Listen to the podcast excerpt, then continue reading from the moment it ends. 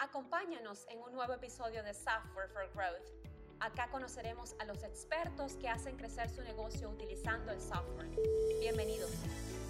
Hola, hola, ¿qué tal? Bienvenidos a un nuevo episodio. Les habla Raimundo Díaz de Forgeeks. Hoy tenemos a un gran invitado. Estamos con Eduardo Díaz, mejor conocido como Edu. Edu, ¿cómo estás? Bien, bien. ¿Y tú, Raimundo? Bien, bien. Edu, cuéntanos qué andas haciendo, en dónde, en dónde trabajas, de, dónde vienes, qué has hecho para que la audiencia te conozca. Estoy viviendo ahorita en Seattle, Washington, en Estados Unidos. Trabajo en Facebook desde febrero.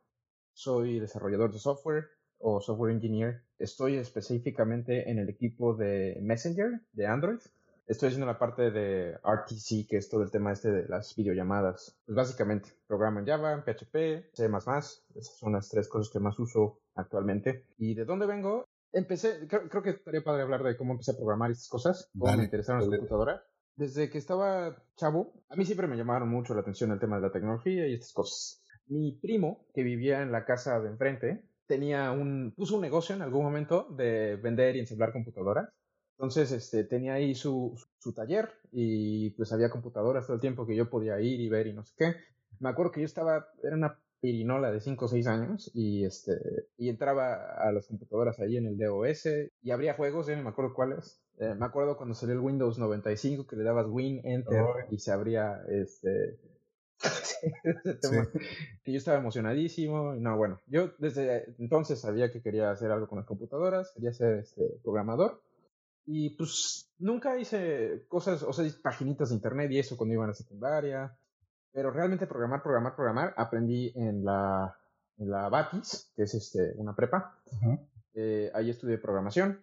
Me acuerdo que al principio pensé que no me iba a gustar nada porque el primer semestre, te dan ahí una carrera técnica, ¿no? Y el primer semestre, o más del primer mes, el maestro nos ponía a hacer diagramas de flujo y nos decía que el algoritmo de hacer el pastel de fresa y, dibujar y dibujar y dibujar y yo decía, no, esto no es para mí. O sea, si es programar, no, no es para mí. Pero cuando empezamos a programar, me encantó la cosa. El primer día que entendí que eran los arreglos, este, me fui a mi casa y no dormí. Fue la primera vez que no dormí programando. Hice un juego de batalla naval que era todo en la pantalla negra y con puros randoms se llenaban los, este, los barjitos y... Pero bueno, yo estaba emocionadísimo, ¿no?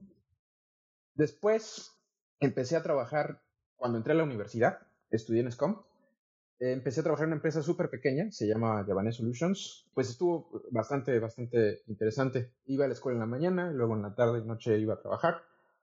Hacíamos de todo allí, desde arreglar computadoras, o sea, bueno, sistemas con Linux y no sé qué, que el banco se cayera. Éramos una empresa de cuatro personas técnicas, dos vendedoras, una administradora, y estuvo bastante bien. Terminé yendo a Costa Rica el último semestre de la universidad por cosas de trabajo, hacer un sistema allá, hacía cosas web, eh, usábamos mucho pues, Java, JavaScript, todas estas cosas. Y después de salir de la universidad, empecé a trabajar. Según yo, iba a hacer trabajar por mi cuenta que mi empresa, no sé qué, ya sabes. Este, entonces, pues más bien fue un tema como de outsourcing. Yo mismo me vendía, ¿no?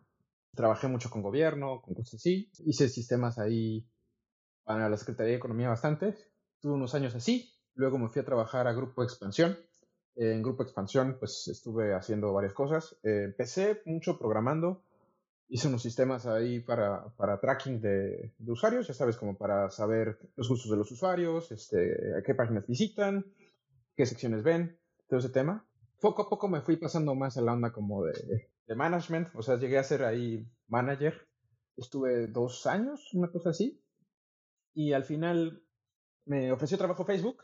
Pues yo pensé que era una buena idea porque pues ya estaba como, no sé, quería volver al tema técnico y pues llegué acá, llegué más o menos en febrero. Tomé Android porque jamás nunca en la vida había programado para aplicaciones nativas, había hecho puras cosas web y en eso ando ahorita. ¿Y ahí en Facebook qué es lo que, lo que haces, Edu?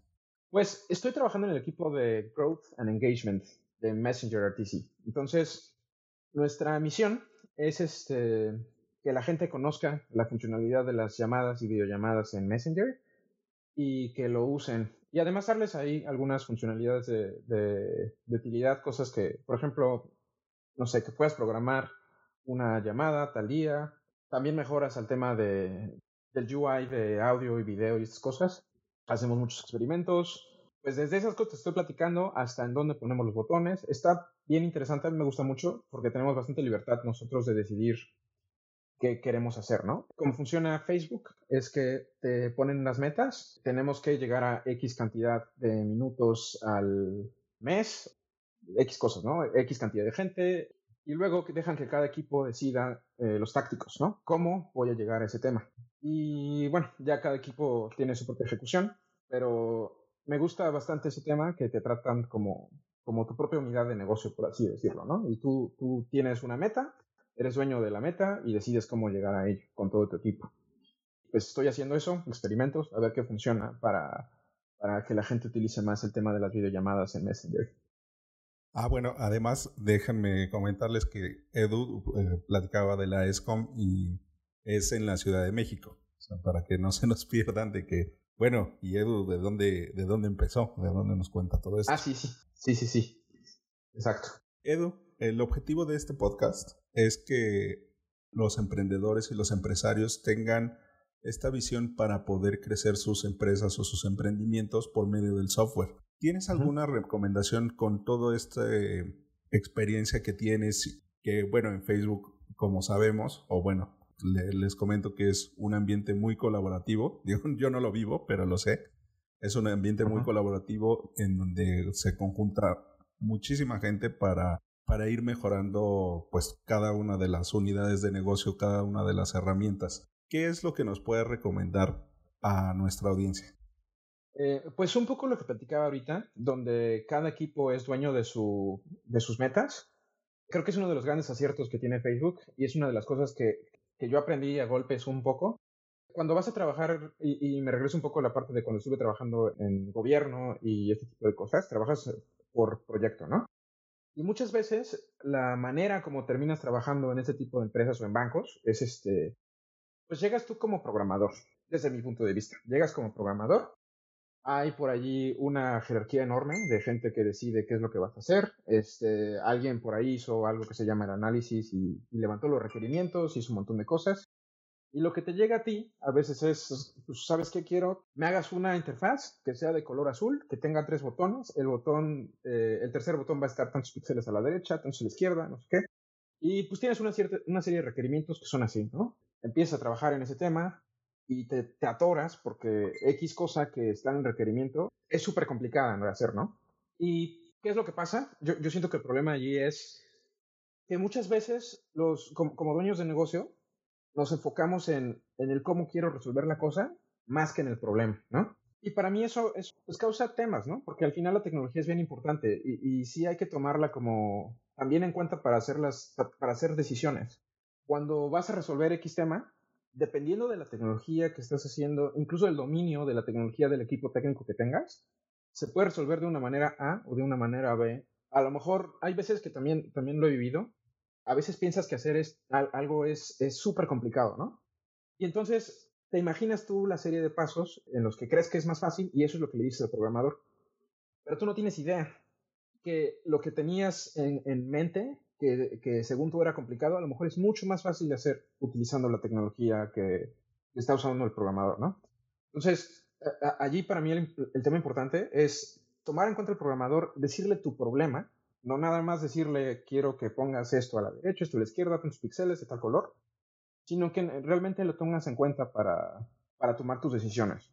Decirle, mira, el problema que tengo es que quiero saber cuántos este, conductores van a estar a tal hora y un tema así, necesito este, encontrar la manera en que podamos saberlo lo más rápidamente posible, ¿no? El programador a lo mejor va a ser más fácil hacerte una alarma y que te llegue a tu celular, que tú ya ni siquiera tengas que meterte en la computadora para para poner a ver nada. Y, son temas que son bien delicados. Muchas veces nos acostumbramos que tenemos una idea en la cabeza, queremos verla realizada así, pero pues no siempre es lo más fácil. Es como ir al doctor este, y decirle, doctor, necesito que me quite una pierna porque me duele la cabeza y tengo, no sé, ¿no?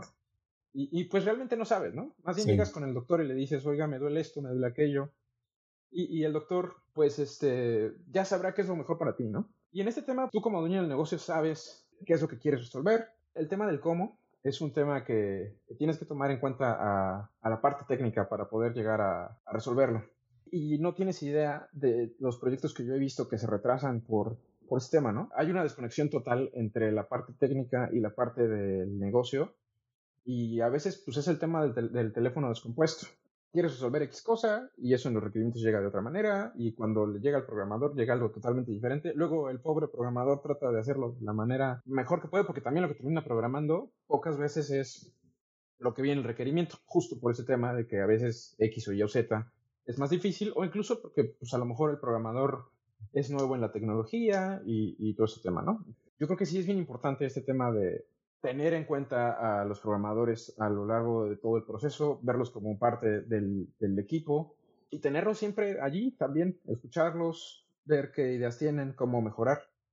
Para mí esas fueron las veces que mejor funcionó todo. A veces sí llegué a, tener ahí unos roces, no sé, con, la parte de negocio, porque pues vas y le dices la verdad.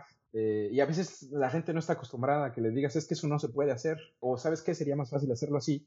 Pero al final creo que todos terminamos más, más contentos trabajando así, ¿no?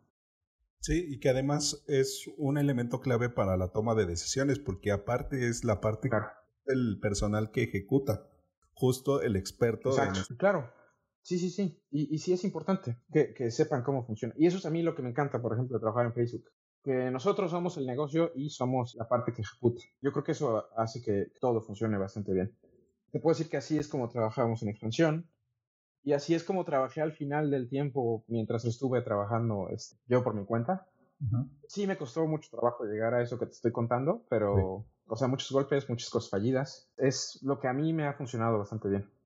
Sí, pues justo este consejo que nos das es muy importante para nuestra audiencia, que se tome el tiempo de, conocer a sus desarrolladores, ya sea que los tengan en su empresa o ya sea que vayan a contratar a una empresa a una tercera empresa que, les vaya a desarrollar algo, justo darles este lugar de su experiencia, de su, de su valor como, como un valor agregado a toda la ejecución del, software que se, que se piensa realizar.